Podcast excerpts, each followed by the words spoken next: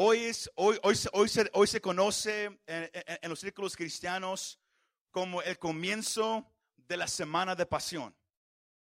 Y hoy, es el- hoy se conoce como el domingo de ramos. Amén. Y, sin duda, esta es una semana que, quizás muchos a lo mejor nunca, nunca le han ponido atención. O quizás muchos han dicho, ay, para mí no es importante. Pero el deseo mío es que al final este mensaje para usted sea importante esta semana. Amén. No nomás una semana al año, pero que esta semana la, la- tomemos usted y yo co- como, algo serio, como algo real. Pero que podamos salir después de, de esta semana, no nomás entendiendo un poco más de lo que hizo Jesús por nosotros, pero apreciando muchísimo más, más con todo su corazón, el, el amor que Él tuvo por cada uno de nosotros. Amén. Ese es el deseo que yo tengo con, este mensaje. Porque hoy, hoy, hoy, hoy se celebra el comienzo de la última semana del ministerio de Jesús aquí en la tierra. Amén. Hoy, hoy, se, hoy se reconoce como el comienzo. Amén. Y también esta semana, si usted lee su Biblia, yo le daré unos pasajes, Mateo 21 a, a la 27, Lucas, ah, disculpe, Marcos 11 al 15, Lucas 19 al 23 y Juan 12 al 19. Usted lo- yo quiero que usted lo lea esta semana como iglesia. Yo quiero, porque mucho, muchos, ah, ah, muchas cosas acontecieron la última semana del ministerio de Jesús. Amén. Hoy es conocido como el Domingo de Ramos, cuando el rey entró triunfantemente a Jerusalén. El, el día de mañana se reconoce como, el- como cuando Jesús entró al templo y volteó las mesas para limpiar el templo y declarar que la casa de Dios no, iba a ser un lugar para comprar o vender, pero que iba a ser eh, la casa de oración para todas las, naciones. Y fue también el día donde Jesús maldició el, el- el- el árbol. Amén. Pero no para ahí. El martes es, es- es- el día donde, donde él, él- él tuvo unas discusiones con los fariseos sobre su autoridad. Donde ellos quedaron tan enojados que ellos, que ellos decidieron ahí mismo buscar la manera para matarlo.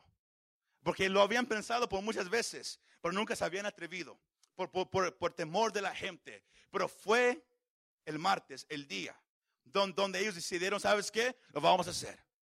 Luego usted conoce, el jueves fue la, la última cena con los discípulos, don- donde él, él declara um, también la- la- las, las verdades uh, de, de- de- de- cómo se iba a ir y, y qué, y qué- y qué iba a suceder. El viernes siendo el día donde él, él- él es crucificado, el sábado eh, del silencio, el día donde, donde todos estaban en silencio, porque nadie sabía qué iba a pasar, pero usted y yo sabemos cómo acaba la historia. El domingo es el día donde nuestro Señor resucita. Amén. Y todo en, en- en- en- una semana, en siete días. Amén. Y es por eso que es, importante que la iglesia sepa todo esto. Porque, porque, porque también en esa semana es donde, donde Jesús habla, donde Él, él dio su, su, su discurso en el Monte de los Olivos. Eh, usted lo lee en, Mateo 24, donde Él habla de cómo va a ser su segunda venida. Amén. Todo en una semana. Pero a- al mirar todo lo, lo- lo- lo que, lo que ah, aconteció en la semana, tenemos que mirar eh, el, significado espiritual del día de hoy. Y es el mensaje que Dios me ha dado pa- para, este día. El, el si- el significado especial de, de- Jesús entrando a la ciudad de Jerusalén. Amén. Y, y- quizás usted, usted, usted ya, ya lo sabe, pero yo quiero que usted sepa una cosa, que aunque estamos aquí observando esta semana, ah, ah, quizás, como dije, muchos de ustedes lo, lo- saben, se sientan, pero para ustedes quizás no es nada. Ustedes dicen, yo no creo eso, yo no celebro eso. Y es, y es la, actitud más mal que un, que un cristiano puede tomar. Porque si Jesús sufrió mucho por nosotros, como vamos a mirar esta semana, eso, esta semana es para que usted y yo podamos sentarnos, reflexionar y mirar por qué Él hizo lo que Él hizo por nosotros. Porque eso, eso debe de producir en la iglesia una pasión diferente. Porque esta semana se llama la semana de pasión. Y la, y la palabra pasión en, en- en- en su original significa sufrimiento. La semana de sufrimiento. Y, él, el Hijo de Dios, lo hizo por usted y por mí. Y eso nos debe de llevar a, a, querer vivir una vida para nuestro Dios. Una vida que diga, yo estoy enamorado de mi Señor. Como acabamos de cantar como iglesia, de que yo no puedo vivir sin tu presencia. Yo no puedo vivir si tú no estás conmigo. Yo no sé si usted puede hablar esas palabras sinceramente. Yo no sé si, eh, dentro de usted hay ese deseo y hay esa habilidad de poder declarar a voz alta que yo no puedo vivir sin ti, Señor. Que toda mi vida depende de, mi Salvador. Que sin Él yo no soy nada. Que sin Él yo no tengo nada. Que si, si, tú te vas de mi vida, yo estoy solo. Pero yo quiero iglesia que, que podamos ser una iglesia. Que podamos ser cristianos apasionadamente enamorados de nuestro Mesías, apasionadamente enamorados de nuestro Salvador, porque no hay nadie como Él. No hay nadie como Él. Pero todo, todo comenzó alrededor de 450 años a 500 años antes de, este, de un evento que iba a marcar la historia para siempre. Había un profeta llamado Zacarías, que al cual Dios había escogido para declarar sus palabras a Israel. Porque Israel estaba rebelde. Israel no, no quería acercarse a Dios, sino Dios usa al profeta Zacarías. Usted lo, lo puede en su casa. Eh, eh, Dios lo usa para empezar a, voltear el corazón del pueblo hacia Él. Y eso tomaría años, cientos de años. Pero Dios todo lo hace con un propósito. Aprendíamos hace unos días que fue el Espíritu Santo el, que inspiró la, palabra sobre los hombres y ellos nomás escribieron lo que él estaba hablando. ¿Y, sabe que habló el Espíritu Santo en ese día? Él, cayó, él, vino sobre Zacarías. Y, Zacarías sintió ese, ese, impulso de, agarrar un papel, de, agarrar una forma para escribir. Y él, él escribió esa profecía. 500 años antes de que suceda. Para que sepan que todo lo que Dios hace, Él lo hace perfectamente. Él lo hace detalladamente. No es algo que, a lo mejor se cumpla. No, Él dijo quién iba a entrar. Él dijo por dónde iba a entrar y cómo iba a entrar. Y, si podamos usar es, estadísticas de, de cómo puede un hombre cumplir una profecía así. Los números son increíbles. Uno en, casi un billón para cumplir una profecía solamente. Exactamente como está escrita. Por la, parte eh, ah, ah, increíble de todo esto es que el Dios que usted y yo creemos, el Dios que nos ha, nos ha traído a este lugar, es un Dios de lo imposible. Es un Dios que Él tiene un plan desde, el más pequeño hasta el más grande. y, cayó sobre Zacarías el Espíritu Santo y él escribe. Después de, decirle a Israel de, los, castigos que, van a venir sobre, ellos y, y cómo Dios también va a castigar a las demás naciones. Él luego escribe una profecía. Zacarías 9:9 dice: Alégrate mucho, hija de Sión. Da voces de júbilo. Él había escribido profecías que estaban asustando al pueblo. Amén. Y el pueblo no sabía qué hacer. Pero, pero, de repente, él, escribe, alégrate mucho, hija de Sión. Da voces de júbilo, hija de Jerusalén. He aquí, tu rey vendrá. No nomás un hombre, no nomás quizás una persona, no. Él dice, tu rey vendrá, Sión, hija de Sión. Tu rey vendrá a ti, justo y salvador. No nomás, no, no, no alguien sucio, no, no alguien cualquiera. El que va a venir va a ser un rey y va a ser justo. Y él va a ser un salvador, porque él va a traer salvación. Él va a ser humilde. ¿Y sabe qué? Él, estará cabalgando sobre un asno, a donkey, para los que hablan inglés, sobre un asno, sobre un pollino, hijo de asna. No nomás, él declara todo lo, que, lo que va a pasar pero también lo dice exactamente cómo va a ser. ¿Y, sabe qué? Todo era con un propósito. Porque Dios obra todo para su bien. Usted puede poner su casa en Juan capítulo 12, Ve- Versículo 16. De que después de que todo pasó, cuando todo llegó a su fin, los discípulos miraron hacia atrás a, lo que Jesús hizo, a todo lo, lo- lo que él declaró, todo lo que ellos miraron. Y luego cayó sobre ellos el entendimiento del Espíritu Santo. Y ellos pudieron recordar todo lo que Jesús dijo. Y, y luego ellos se fueron al, al Antiguo Testamento y miraron cómo Jesús había cumplido todo. Y luego ahí ellos entendieron que el maestro que ellos habían seguido, no nomás para ellos era un maestro, hijo de Dios, pero que él había cumplido todo, que él era el Mesías. Pero ellos no lo entendieron hasta después. Ellos estaban viviendo todo en tiempo real. Usted y yo tenemos la oportunidad de, de- tener el Antiguo y el Nuevo Testamento ya escrito. De, de- de poder conectar todo y decir, wow, cómo se cumplió todo. Pero en el momento ellos no sabían lo que estaba pasando. Pero en medio de todo, Jesús sí sabía lo que le estaba haciendo. Porque como, como, como, como hemos dicho, Jesús es, es Dios. Él es omnisciente. Él todo lo sabe. Amén. Y él, él sabía todo lo, lo- que iba a pasar. Y yo quiero que usted, si usted escribe, escriba esto, o si usted le gusta me- memorizar, tenga eso en su mente. Que todo lo que pasó la última semana de la vida de Jesús, él sabía todo lo que iba a pasar. Él estaba en control de cada evento. No era que algo lo, agarró de sorpresa. Él estaba en control de todo evento. Porque Él es Dios. Y es por eso que, que- usted puede mirar en, Juan ca- capítulo 12, en, el libro de, de- de Mateo capítulo 21. Es ahí donde, yo, lo quiero llevar en este momento. Porque algo en- en- empieza.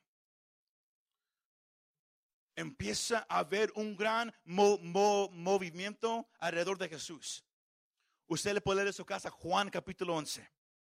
Jesús sabía que, Lázaro, que, su amigo Lázaro iba a morir.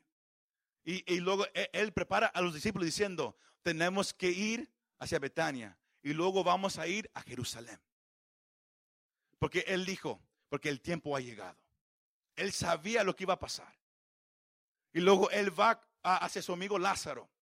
Y usted, usted- lo lee en su casa, Juan 11. Es el- último, mil- ah, el último de los si- siete milagros que Jesús hace en su- ministerio grandes.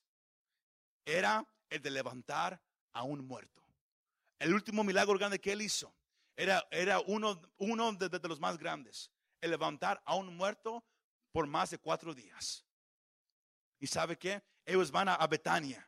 Llegan, us- usted ya sabe ah, la, la historia. Jesús resucita a Lázaro. Hay una multitud de gente alrededor de él en Betania. Cuando él declara a voz alta, Lázaro, Lázaro, sal de ahí. Y luego Lázaro se sale. Y hay una multitud de gente. Y luego esa multitud de gente, la mitad lo mira y la mitad cree. La otra mitad lo mira y corren a los fariseos.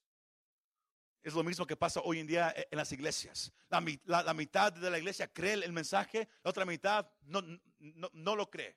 La otra mitad nomás dice, ah, me- me- me- mejor me espero para la otra semana. Pero ¿sabe qué?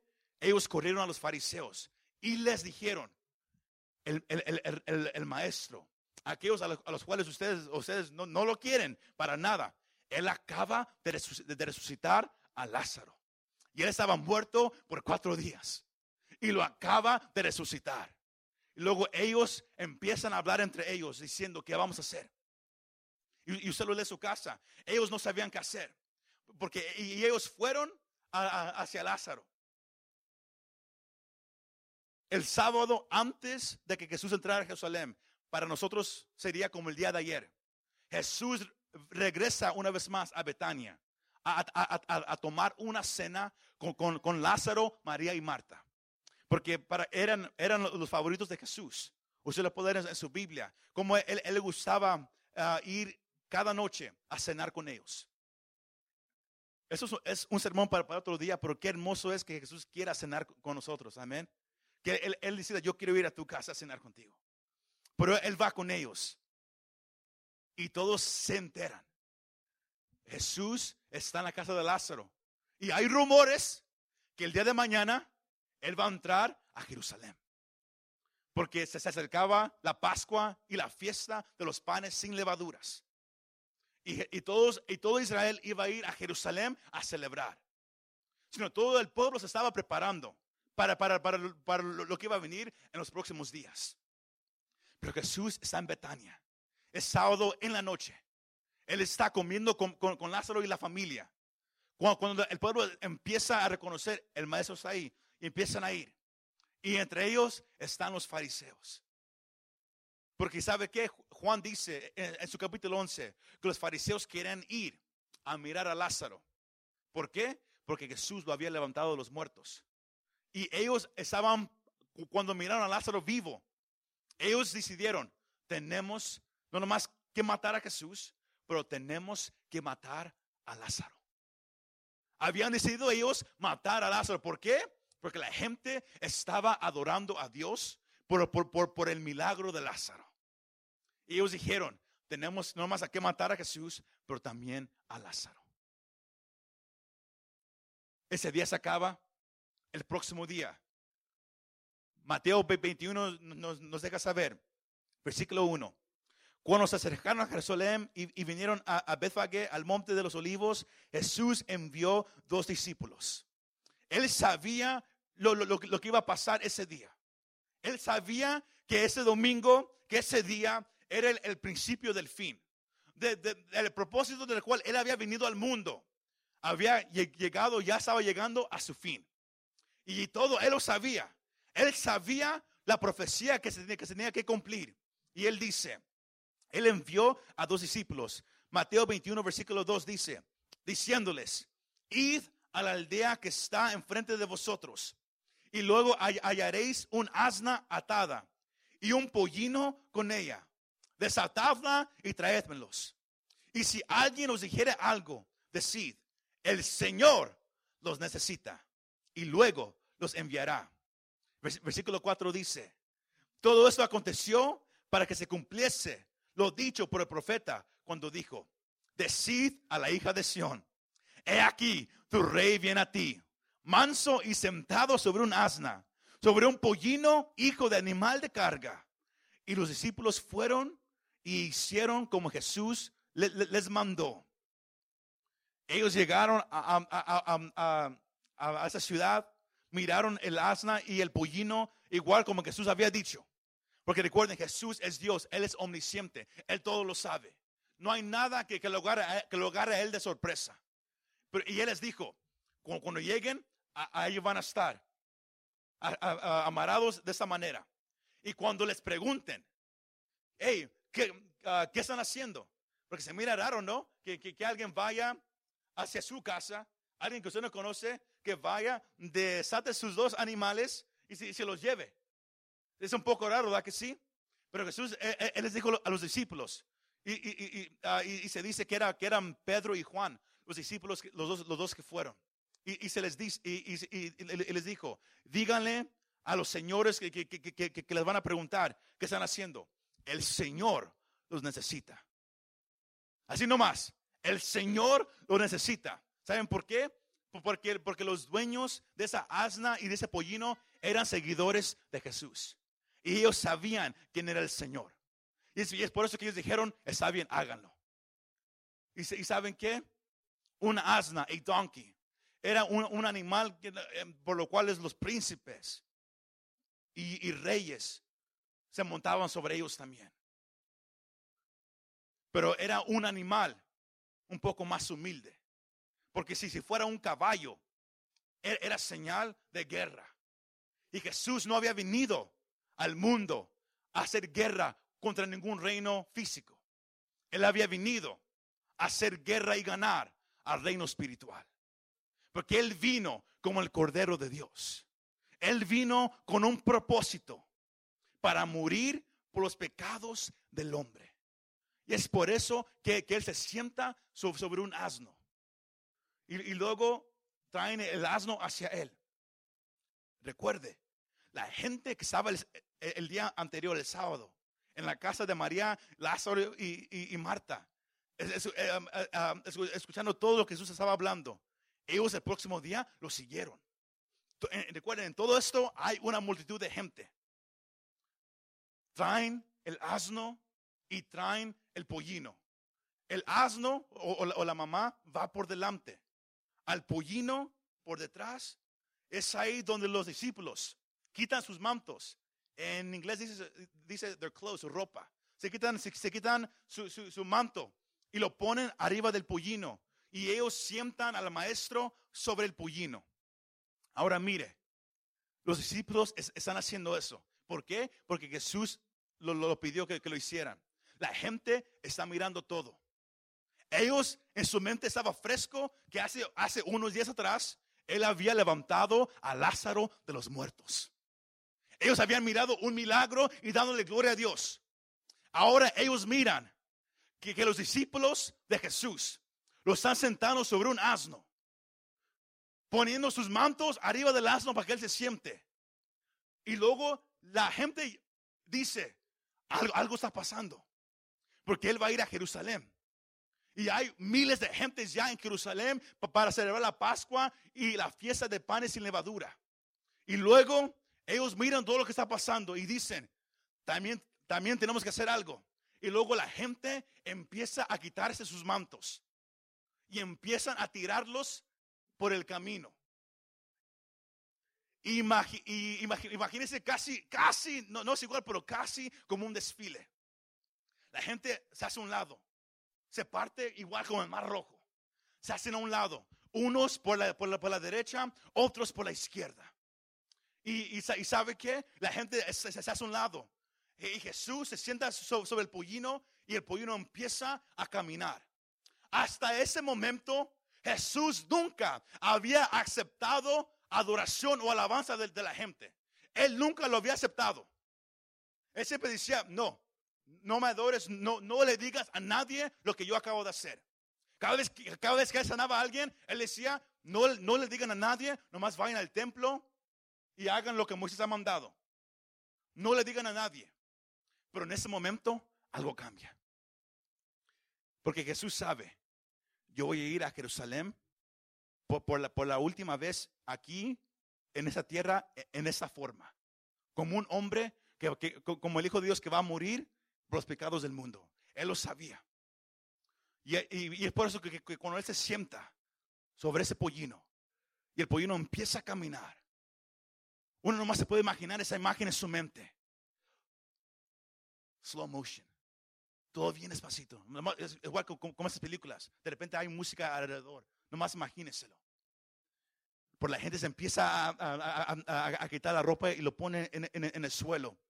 Porque la, gente reconoció algo. Este hombre es diferente. Este hombre es diferente. Ellos, ellos habían dicho, ¿quién es este hombre? ¿Quién es este hombre? Miren lo que él hace. Look what he does. ¿Quién es este hombre? Who is this man? ¿Quién es este hombre? y luego empiezan a, quitarse la ropa. Y, hay gente que, que, busca árboles de ramos y empiezan a, cortar los ramos de ahí. Y empiezan a, tirar el ramo donde él, donde él va a pasar. Y lo empiezan a tirar uno por otro y por otro. Una multitud grande. Y luego alguien mujer o hombre, nadie sabe. Joven o niño adulto, nadie sabe. Pero alguien sabía lo que David escribió en Salmos 118, versículos 25 y 26. Y, empezaron a decirlo a voz alta. Señor, te ruego que vengas a salvarnos. Te ruego que nos concedas la victoria. Bendito el que viene en el nombre del Señor. Desde el templo del Señor lo bendicimos. Y empezaron a decir, alguien empezó a gritar, Osana, Osana, que esa palabra significa sálvanos hoy, sálvanos ahorita. Porque la gente pensaba, oh, oh, este hace milagros, la gente lo sigue, este predica con autoridad, Él no es como los demás maestros. Él no es como, como, como los demás rabinos. Este es diferente. Y empezaron a gritar. Porque el pueblo de Israel estaba buscando un Mesías, un libertador que los iba a salvar políticamente, que los iba a salvar nacionalmente. Pero no estaban buscando a alguien que, que los iba a salvar espiritualmente. Ellos eran esclavos de, de Roma. Ellos le pagaban taxis a César. Ellos odiaban a los romanos y estaban buscando un salvador. Sino ellos pensaron, este es el momento. Now is the time. Este es el momento. Y empezaron a gritar, Dios ha escuchado la oración. Dios ha escuchado nuestra oración. Osana, Osana al hijo de David. Osana al rey de reyes. Y empezaron a gritarlo a voz alta. Y empezaron miles y miles de gente. Empezaron a tirar ramo tras ramo tras ramo. Ropa tras ropa tras ropa. ¿Y, sabe qué pasó? La multitud empezó a, aclarar a voz alta. Juan 12 nos dice, hubo mucha gente que estuvo ahí y que dijo, ¿qué está pasando? What's going on? ¿Quién es, quién es ese hombre? Y luego la, la multitud respondió, este es Jesús. Este es Jesús. Él se llama Jesús. Había gente que, todavía no sabía quién, era, quién, era, Jesús. Y miraron ese, ese, gran espectáculo. Y dijeron, ¿quién es, ¿quién es esa persona? Es Jesús. Pero entre la multitud estaban los fariseos, los saduceos, el Sanhidro. ¿Y, sabe qué, qué, dijeron ellos? Lucas capítulo 19. Maestro, le hablaron a Jesús. Maestro, Dile a la gente que se calle. Eso es blasfemia. Dile que se callen. Porque ellos estaban escuchando. Ellos sabían el significado de, lo que la gente estaba diciendo. La gente estaba hablando bien fuerte. Salmo 118. Que todos sabían. Era una declaración del Mesías. Sino a la gente de cielo alto. Los fariseos sabían. Ellos están diciendo que Él es el Mesías.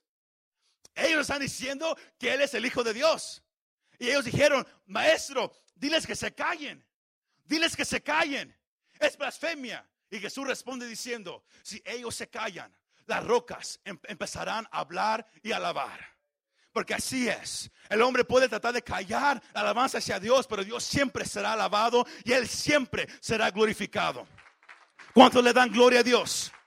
Pero ¿sabe qué pasa? ¿Qué pasa? la gente aún más fuerte empieza a magnificar. Pero ellos, pero ellos magnifican a Jesús. Porque, porque ellos pensaron que él iba llegado, que él había llegado a salvarlos de Roma, a traer salvación política, que ellos ahora iban a ser libres de Roma, que, que Israel ahora iba a ser libre nacionalmente. Pero Jesús no vino para eso.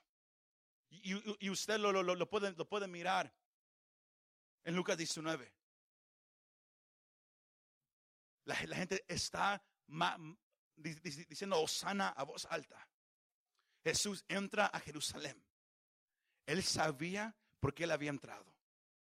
La misma gente que le estaba diciendo e, el, domingo, Osana al hijo de David, el, el jueves y el viernes iban a estar diciendo a voz alta, crucifíquenlo, crucifíquenlo, crucifíquenlo. La misma gente. Se dice que Jesús entra a Jerusalén y él empieza a llorar, diciendo, si más supieran lo que está pasando hoy. Él sabía el significado. Él había entrado a Jerusalén para ir al monte Calvario. El camino hacia el monte Calvario, el camino hacia, hacia Golgota había comenzado. Y él, él, él lo sabía. Y él empieza a llorar. El, el, Hijo de Dios empezando a llorar. Diciéndolo, si nomás ustedes supieran, supieran lo que está pasando hoy. Ellos estaban buscando a alguien que, que los, que los ayudara nacionalmente, como, como- igual, igual como un rey o un presidente. Pero Jesús dijo, no, yo vine a salvarlos espiritualmente. Yo vine a dar mi sangre en la cruz del Calvario para que ustedes puedan tener ahora una relación con el Padre una vez más. Y nadie, nadie lo, lo pudo haber hecho más que el Salvador. Cuando Él entró a Jerusalén, Jesús entró sabiendo, ahora nomás me quedan días para que se cumpla mi propósito. Yo vine a ser el cordero. Él vino a ser el cordero. Él vino a morir en esa cruz. Y la gente lo, empezó a adorar y alabar. Y fue la única vez en su ministerio que él aceptó la alabanza del pueblo. Porque él sabía el significado de lo que estaba pasando en ese momento.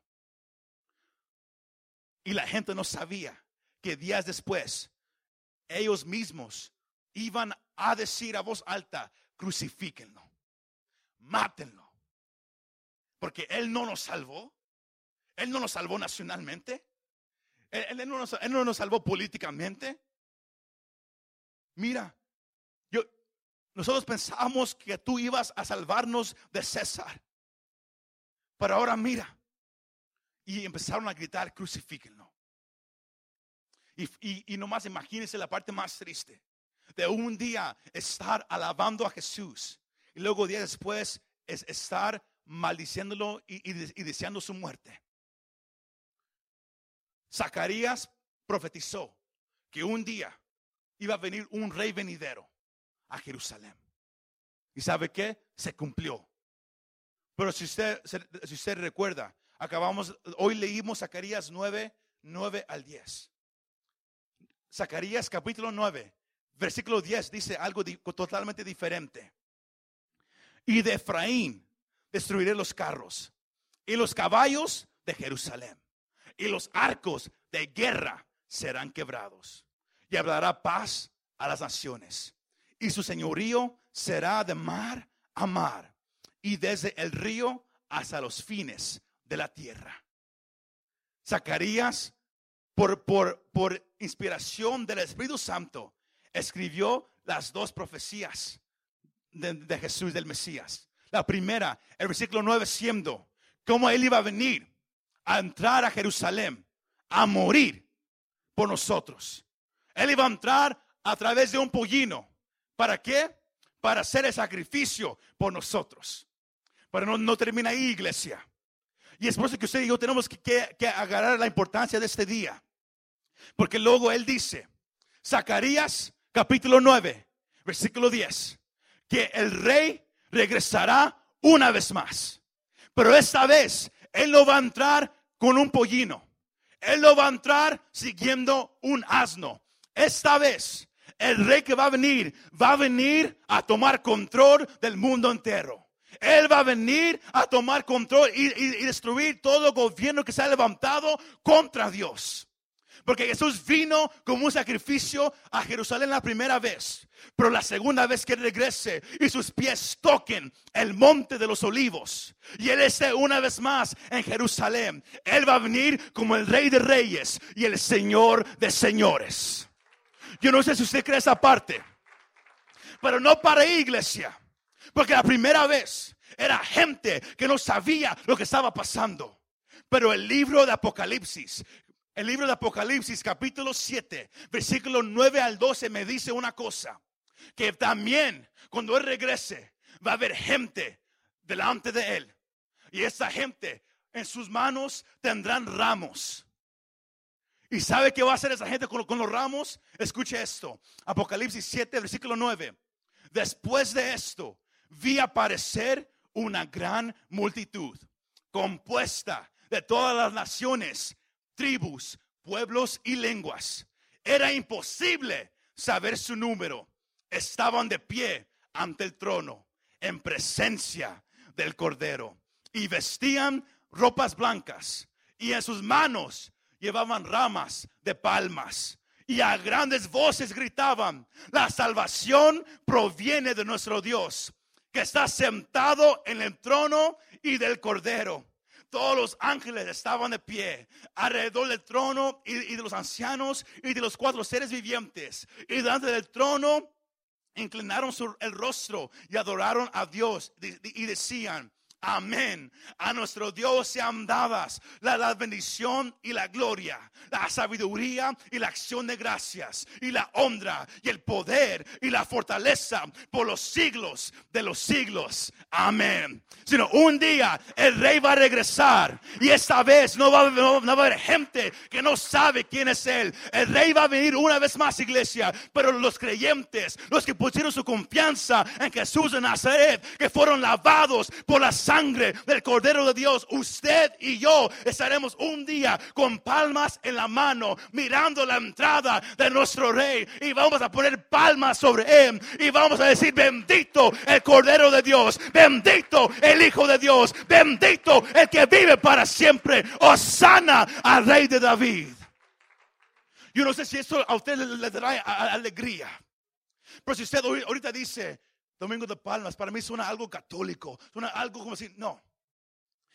Lo que pasó en Jerusalén, en iglesia dice, fue nomás un preview, fue nomás un precursor a, a lo que vamos a mirar cuando Él regrese una vez más. Pero Juan miró en su visión que era una multitud, el cual el número nadie lo sabía. Pero no cualquiera estará en ese grupo aquellos que fueron lavados por la sangre del Cordero. Aquellos que ponen su confianza en Jesús, no en una iglesia. No, aquel que va a una iglesia, no aquel que toca en, el grupo de alabanza o que canta o que tiene una posición, no. Los que son lavados por la sangre de Jesús. Aquellos que testifican de que Él es el camino, la verdad y la vida. El problema que tenemos hoy en día es que hemos tomado lo que Él hizo por nosotros a la ligera. Lo hemos hecho algo religioso. Y no, no, no, lo creemos. Lo leemos como si nada. Pasa, pasa un año, eh, eh, eh, esta semana vivimos, no nos importa nada. Viene el, día donde, se observa que él murió y la gente lo, lo, toma como un día regular. Va a trabajar, todos dos hacen lo que lo hacen, nadie recuerda lo que él hizo. Todos, se usan la misma excusa. Es que yo, yo lo celebro todos los días. Que si fuera, estuviéramos gritando a voz alta todos los días. Él viene, Él viene y Él viene. Pero no lo estamos haciendo. Si usted no, no puede usar esa excusa. Pero somos llamados a recordar que Él entró a Jerusalén. Porque Él sabía, en unos días yo voy a morir por los pecados de la humanidad. Pero como iglesia, ahora tenemos la oportunidad de saber que Él entró, Él murió, pero Él va a regresar. Y yo, yo voy a estar delante de Él con, mi palma, diciéndole gracias Señor, gracias Padre por morir por mí. Y yo quiero que usted esté a mi lado. Yo quiero que, que, mi, que mi familia, mis amigos estén a mi lado, magnificando al Hijo de Dios. Y es por eso que tenemos que predicar el Evangelio más que nunca. Es por eso que, que no tenemos que tener miedo de testificar que Él es el camino, la verdad y la vida. Esta semana es una semana santa. Porque Jesús la hizo santa. Pero no para ahí. Los que siguen las noticias saben eso. Tengo, ah, tengo las fotos aquí, se, me, se me olvidó ponerlas en las pantallas.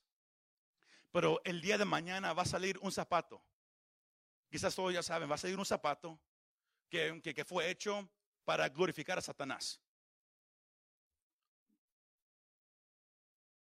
Tiene un, ah, pentagrama arriba todo negro. Nomás van a ser 666 pares de ese zapato. Lo, lo, lo, lo van, a vender por mil 18 dólares, de acuerdo a Lucas 10, 18, que dice, yo miré a, Satanás caer del cielo como relámpago. Es, lo único que dice ese, ese, ese pasaje. Y, y, abajo del zapato, adentro del zapato, está, está todo rojo, pero también va a tener ese zapato sangre humana. Sangre real humana. Real human blood. Y todo esto, y, luego e, e, ellos tienen un, dicho que dice, es mejor reinar en el infierno que servir en el cielo. Y sale mañana. ¿Casualidad? No. Porque esa semana se, observa como a, Jesús. Y luego sale esto. ¿Y, ¿Y por qué digo esto? Porque Satanás, él está haciendo todo lo posible para agarrar la gente. Especialmente esta generación. Y la iglesia que Dios ha salvado, tenemos que testificar. Porque el rey viene una vez más. Él va a venir. La, primera vez él vino como, como el siervo a morir en la cruz. Pero él va a regresar como rey a juzgar. Y es, y, cuando él juzgue, ahorita lo conocemos como Jesús de amor. Pero cuando, él tenga que, juzgar, él va a juzgar de acuerdo al estándar que Dios tiene. Y la oportunidad de ser salvos es ahorita. La oportunidad de salvar es ahorita. El tiempo de salvar es ahorita. La gente. Y usted y yo tenemos la oportunidad de, predicarle a la gente, Jesús es el camino, la verdad y la vida. Si yo le vengo a decir, iglesia, ¿está usted dispuesta? ¿Está usted dispuesto a empezar a vivir? Porque como dije, el deseo mío es tener a mi esposa, a mis hijos, a mi familia al lado mío, junto a, mi papá, magnificando y glorificando a Jesús cuando Él venga ese día. Porque los santos estaremos ahí. Como santos estaremos en su presencia. Amén. ¿Cuántos le dan gloria a Dios? ¿Cuántos lo magnifican? Y yo creo que usted esté ahí. Y quiero que usted esté ahí con sus amigos, con sus familiares. Pero Pablo dice en Romanos, ¿cómo oirán si nadie les predica? ¿Vienes a la iglesia? Hermoso. Pero si no lo vives, de nada te sirve. Puedes tener información. You can have all the knowledge of, all the, knowledge of the Bible, but if you don't walk it out, it means nothing. Si no lo vives, significa nada. Hay mucha gente con conocimiento, pero no, no, hay fruto. Iglesia, el diablo no, no, le da vergüenza hacer lo que él está haciendo. Y el mundo lo está, lo está ah, promoviendo. Nosotros vamos a promover, no nomás una semana, no nomás un día, vamos a promover a nuestro Mesías, a nuestro Salvador todos los días. ¿Y cómo lo vamos a hacer? Testificando que Él es el camino, la verdad y la vida. Porque el Rey viene. El Rey viene. Yo creo que usted, que usted lo agarre en su mente. Jesús viene. Jesús, Jesus is coming. Él viene. Ellos se van a decir, no es verdad, es not real. Eso es nomás una enseñanza falsa, falsa, falsa. No. Pablo dice en el libro de Tesalonicenses que antes, antes del rapto, antes de que la iglesia sea llevada, va a venir lo, que se llama la gran apostasía. La gente va a negar lo que la Biblia dice. Y lo estamos empezando a mirar más y más frecuente y más y más audible. Antes la gente lo hacía, pero bien calladamente. Ahora en películas, en música. Ahora, donde quiera que usted mira, están tomando la palabra de Dios como, como, como, como, como basura. Y es tiempo que usted y yo como, como cristianos nos levantemos, la agarremos y peleemos por la palabra del Señor. ¿Y cómo lo hacemos? Ganando almas para el Señor. Pero el tiempo es ahora. El tiempo es ahora. ¿Cuántos dicen amén? Pónganse de pie en, en, esta tarde y vamos a magnificar a nuestro Dios. Porque no hay nadie como Él. No hay nadie como nuestro Dios. Y antes de,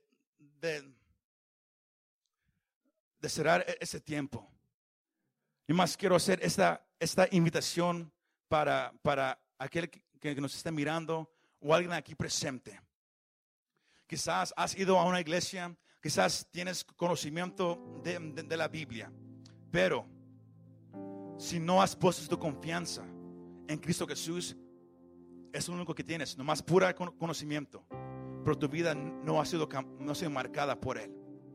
Jesús es el camino, Él es la verdad y Él es la vida.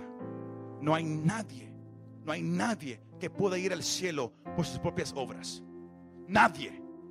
Es solamente a través de la sangre que Él derramó. Y se hace confesando que somos pecadores. Porque como, como humanos nacimos en pecado. Y aún así estamos ya alejados de Dios. Nadie puede decir yo, yo soy una buena persona. Porque Pablo dice en Romanos que por cuando todos han pecado, todos ya están destituidos de la gloria de Dios. Porque la paga del pecado es la muerte. Mas la dádiva de, de Dios es vida eterna a través de Jesucristo. Si habrá alguien en ese lugar, alguien que me esté mirando o escuchando y quiera tomar esa decisión, si quieres ir al cielo, es solamente a través de Jesús. Nadie más lo puede hacer. Puedes hacer buenas obras toda tu vida y nunca va a ser suficiente. Nunca. Pero Jesús pagó el precio. Él entró a Jerusalén. Él caminó ese camino para regresarnos hacia el Padre. Si habrá alguien en ese lugar, ahí donde está, nomás, nomás levante su mano al cielo. Ahí, donde estás en tu casa, si lo quieres hacer, ahí, nomás levanta tu mano al cielo. Y vamos a hacer esa oración que es nomás el primer paso de, nuestra vida para Jesús. Los que hay aquí, los que hay ahí en casa o que me escuchan, hagamos esta oración. Jesús, yo he escuchado este mensaje y yo sé que tú viniste con un propósito por mí. Viniste a morir en la cruz por los pecados míos. Y yo confieso que soy pecador que te necesito. Y yo pido que en ese momento, que entres a mi corazón, que me limpies y que seas mi salvador. Yo creo que tú seas el rey de mi vida. Yo quiero vivir mi vida para ti el resto de mi vida. Sino hoy yo te confieso como mi salvador, como mi rey. Y te doy gracias por amarme tanto que me has dejado escuchar este mensaje. Y te doy gracias, Señor. Porque yo, yo sé que un día yo estaré delante de ti con el ramo en mi mano, declarando a voz alta que tú eres el Hijo de David, que tú eres el Hijo de Dios. Te doy gracias por amarme tanto. Gracias por, por buscarme a mí. Porque es por ti que yo estoy aquí. Gracias Jesús. Amén. Y amén.